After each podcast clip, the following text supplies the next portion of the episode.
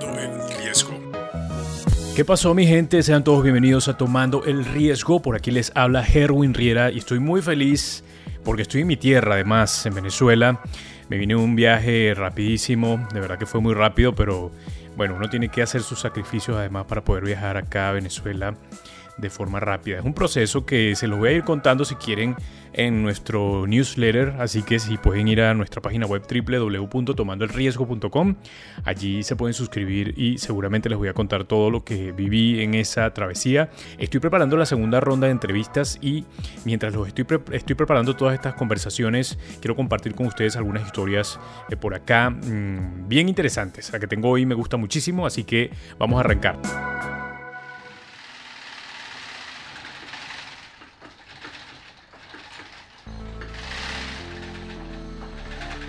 Con una facturación anual de más de 23 mil millones de euros y 60 mil empleados en todo el mundo, Adidas es una de las empresas deportivas más exitosas.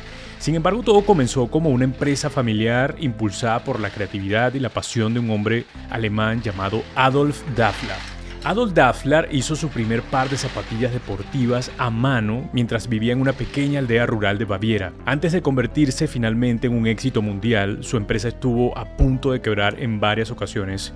Su extraordinaria vida es una historia de inventiva, imaginación y lo más importante, amor por los deportes. Tomando el riesgo es un podcast que busca lo mejor del emprendimiento para hacerte ganar, porque fue prácticamente lo que hice. No tenía ninguna referencia con empresarios, con negocios, proyectos, crecí en un hogar con mucha escasez y bueno, lo que hice fue entender, buscar a personas para que me expliquen un poco cómo es que se levanta un proyecto, cómo es que se levanta un negocio y bueno, acá lo estoy compartiendo con todos ustedes. Así que aprender y a ganar. Los lunes y jueves tenemos episodios, algunos son conversaciones con empresarios y por otro lado tenemos otro formato tomando algunas cosas relevantes de la historia de los empresarios y compartiendo con ustedes y dando alguna reflexión sobre esto.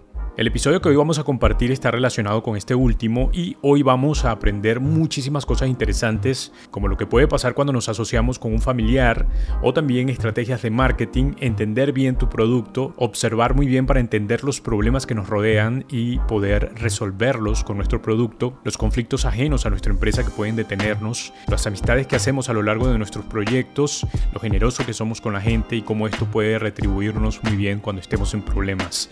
Bueno, todo esto lo vamos a aprender con esta historia que está a punto de comenzar. Así que recuerda calificarnos en Spotify o Apple Podcasts. Spotify debajo del nombre nos dejas una calificación 5 estrellas y en Apple Podcasts una reseña bien chévere.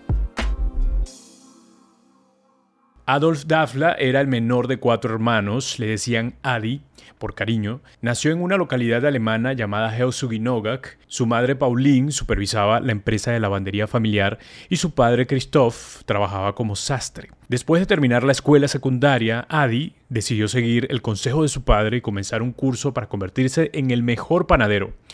Pero bueno, esto no le gustó mucho al final, así que decidió dedicarse o decidió pensar que hacer zapato era mejor que vender pan. El principal interés de Adi eran los deportes. Participó y compitió en una variedad de deportes, incluyendo el atletismo, el fútbol, boxeo, hockey sobre hielo, esquí, salto de esquí y bueno, para de contar. Estuvo expuesto a tantos deportes diferentes que pudo hacer un descubrimiento crucial que luego serviría como base de su éxito. Vio que prácticamente todos los deportistas usaban el mismo calzado.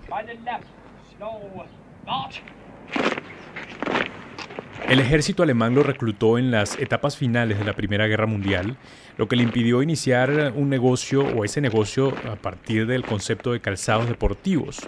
Cuando regresó a Herzogenaurach durante la recesión económica de la posguerra que se había apoderado de Alemania, era difícil encontrar trabajo.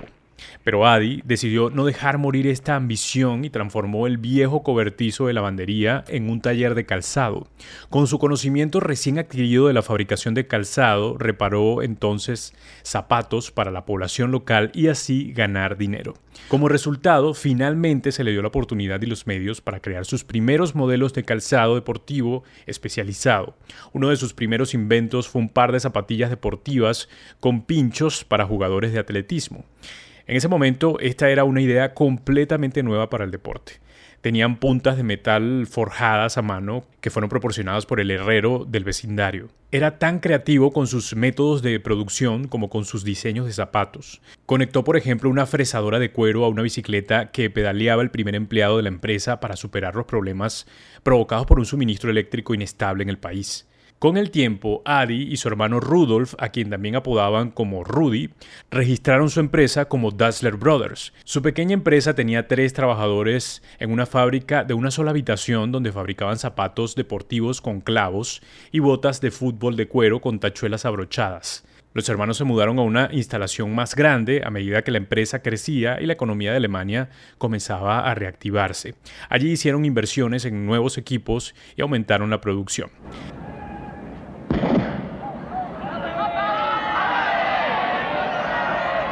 Los Juegos Olímpicos y la Copa Mundial de Fútbol Soccer fueron los dos principales eventos deportivos internacionales de finales de los años 20 y principios de los 30. Los hermanos Dessler pensaron que si podían convencer a los atletas que usaran sus zapatos, mejorarían su rendimiento y darían fe del alto calibre de la marca Dessler. Su primer triunfo se produjo en los Juegos Olímpicos de Ámsterdam en 1928, cuando Adi entregó un par de zapatillas de atletismo con pinchos a la corredora de fondo alemana Lina Ritke. Lina ganó la carrera de 800 metros con un tiempo que estableció un récord mundial y era la primera vez que a las mujeres se les permitía competir en eventos como estos. Los requisitos únicos de los atletas con los que Adi trabajó sirvieron de inspiración para la tecnología de punta de sus zapatos deportivos. Usó las pruebas y los comentarios de los clientes como parte del proceso creativo para asegurarse de que los productos finales fueran lo mejor posible. O sea, hablaba con los atletas y constantemente estaba haciendo cambios en sus zapatos para que se ajustaran mejor a estos clientes se puso en contacto con el equipo nacional alemán de atletismo de inmediato. Esta colaboración no solo brindó excelentes comentarios para el desarrollo de productos, sino que también aseguró que muchos atletas alemanes compitieran en los Juegos Olímpicos usando calzado Dessler. Este fue un movimiento de marketing brillante de los hermanos Dessler en un periodo en el que ningún atleta tenía patrocinadores profesionales. De hecho, hay una historia de fondo detrás del primer atleta mundial patrocinado por Dessler. Por esa misma época, Hitler comenzó su movimiento. Los hermanos Dessler se unieron a los nazis, aunque no tenían participación directa, se beneficiaron de las propagandas que hacía el régimen desde el deporte. Se formó una amistad entre Adolf y el atleta afroamericano en ascenso Jesse Owens. Las fotos de la época indican que Adi intervino para ayudar cuando Jesse perdió sus zapatillas de atletismo camino a los Juegos de Berlín. Se reunió con el atleta y le dio unas zapatillas Dessler Brothers para que las probara. Hitler, por otro lado, quería usar estas Olimpiadas como una plataforma propagandística de su movimiento, pero los hermanos estaban interesados en otra cosa. Aunque hay evidencia contradictoria sobre lo que sucedió después de la reunión entre Adi y Owens, la leyenda dice que Jesse Owens usó los zapatos Dissler mientras ganaba cuatro medallas de oro.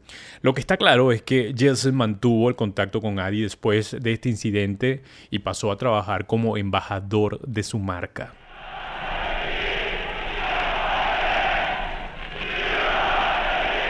La Segunda Guerra trajo también un gran conflicto entre hermanos. Decidieron separarse debido a sus perspectivas divergentes sobre cómo mantener la empresa durante la guerra. Cuando Rudy, su hermano, fue reclutado por el ejército alemán en 1943, dejando solo a Adi para operar la planta, las conexiones dentro de la familia y los negocios se tensaron severamente. Algunos textos dicen que Rudy se sintió traicionado por su hermano, que probablemente movió piezas para que fuera él el reclutado en el ejército nazi, mientras Adi y su esposa se quedaban con la empresa. Más tarde, el régimen nazi convenció a Adi para que se convirtiera en proveedor de unos lanzadores de misiles antitanque básico para evitar el cierre total de la empresa desde que los nazis habían declarado la guerra total. Se actualizó el equipo de fabricación de los Tesla, se volvió a capacitar a la fuerza laboral y finalmente se interrumpió la fabricación de calzados. Incluso después de que terminó la guerra, la fábrica continuó haciendo piezas bélicas para el régimen, pero hay evidencias de que Adolf continuó tratando de arreglar y fabricar algunos pares de zapatos al mismo tiempo. Muchos civiles y alemanes se vieron afectados de alguna manera por el proceso de desnazificación de Alemania al final de la Segunda Guerra Mundial, aunque la planta propiedad de los hermanos Dessler se salvó de ser destruida por la familia que participó activamente en el esfuerzo de desnazificación. De hecho, ¿recuerdan al atleta Jesse Owens, de quien hablamos minutos antes? Bueno, cuando las fuerzas estadounidenses estaban destruyendo la maquinaria del régimen nazi, destruyeron industrias que habían estado involucradas en el esfuerzo bélico, la fábrica propiedad de los hermanos estaba programada para ser destruida. Sin embargo, según la leyenda, la planta se salvó cuando los oficiales estadounidenses se enteraron de la afiliación de la empresa con Jesse Owens y los Juegos Olímpicos de Berlín. Bueno, luego de allí a Adi le resultó extremadamente difícil reiniciar su empresa de calzado deportivo. Tiene sentido por todo lo que había llevado el que participara en esto de los nazis, pero pudo demostrar a través de un procedimiento de apelación que nunca había sido militante de un partido. Se basó principalmente en el testimonio de estimados ciudadanos de su localidad, trabajadores a los que había ayudado e incluso un conocido judío que había acogido y protegido de los nazis. Después de ser degradado al estado de seguidor de los nazis, su nivel de afiliación al partido le permitió recuperar la propiedad de su negocio.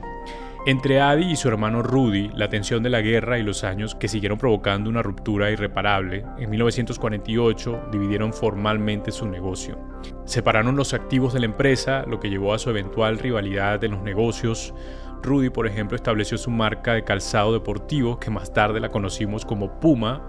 Tanto Adidas como Puma todavía tienen la sede mundial en Herzogenaurach.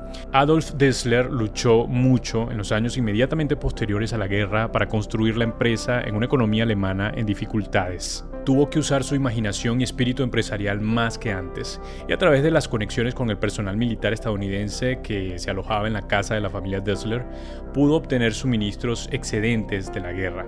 Por ejemplo, empezó a crear zapatos a partir de balsas de goma, lonas de la tienda de campaña y revestimientos de tanques de combustible para aviones en lugar de cuero. Adolf quería asegurarse de que sus artículos destacaran después de separarse de su hermano para que la gente pudiera verlos fácilmente en los pies de los deportistas. De hecho, las personas en la época se miraban los pies y sabían de qué bando pertenecías, si al bando de Rudy o, o, al de Adi. A ese punto dividieron estos hermanos toda la zona donde vivían. Adi jugaba con las correas que adornaban los costados de sus zapatos, cambiando su longitud y agregando color. La marca de las tres rayas que conocemos actualmente finalmente se formó cuando se decidió por tres correas. En 1949 Adolf comenzó a utilizar el emblema de las tres franjas como marca registrada de la empresa.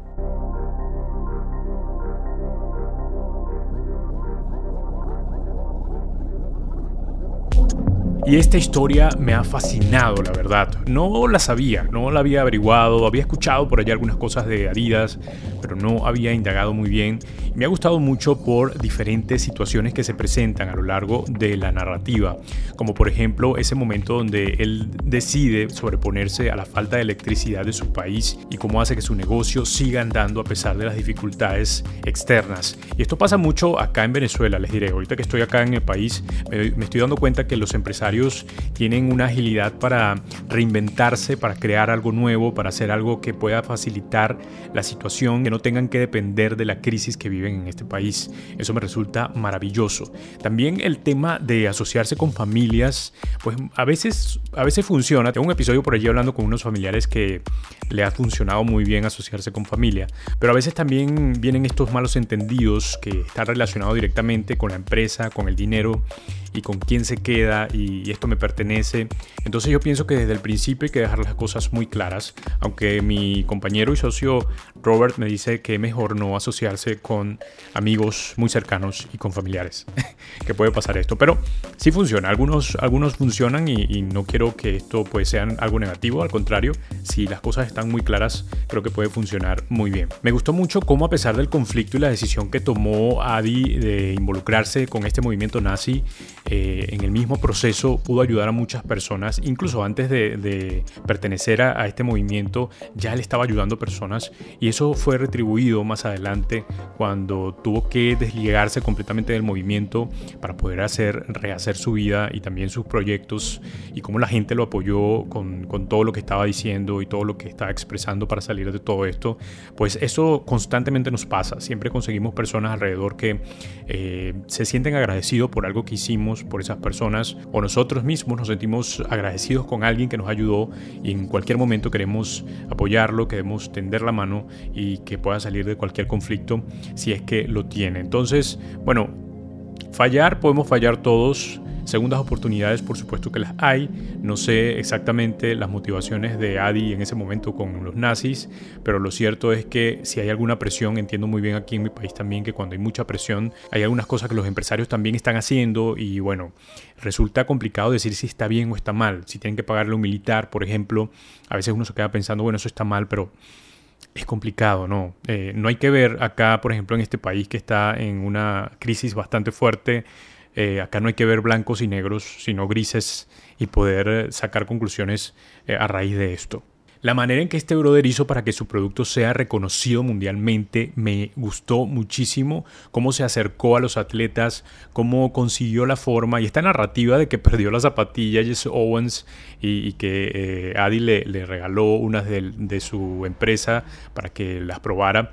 Esto me parece, no sé si fue tan así, pero me parece una, una narrativa bien interesante porque se genera a partir de eso, ¿no? a partir de cómo este hombre construyó su empresa hizo que su producto se sintiera en todo esto. De hecho, los deportistas decían que se sentían más poderosos con los zapatos de Adi. Hay una historia alrededor de esto eh, relacionada al fútbol, los húngaros y los alemanes, por allá no recuerdo exactamente los años, pero era un mundial donde los húngaros llevaban la delantera y por eh, sentirse poderosos los alemanes en el último momento pudieron conseguir la victoria delante de los húngaros y fue pues gracias a la adaptación del zapato, cómo se adaptaba a los diferentes climas, porque era muy diferente el zapato que tenían los húngaros y cómo este pudo resolver a pesar de la lluvia y ganar. Esto me parece genial, me parece de verdad una historia muy interesante de la cual podemos sacar muchísimo aprendizaje, pero yo los dejo hasta acá para no extender mucho más este episodio.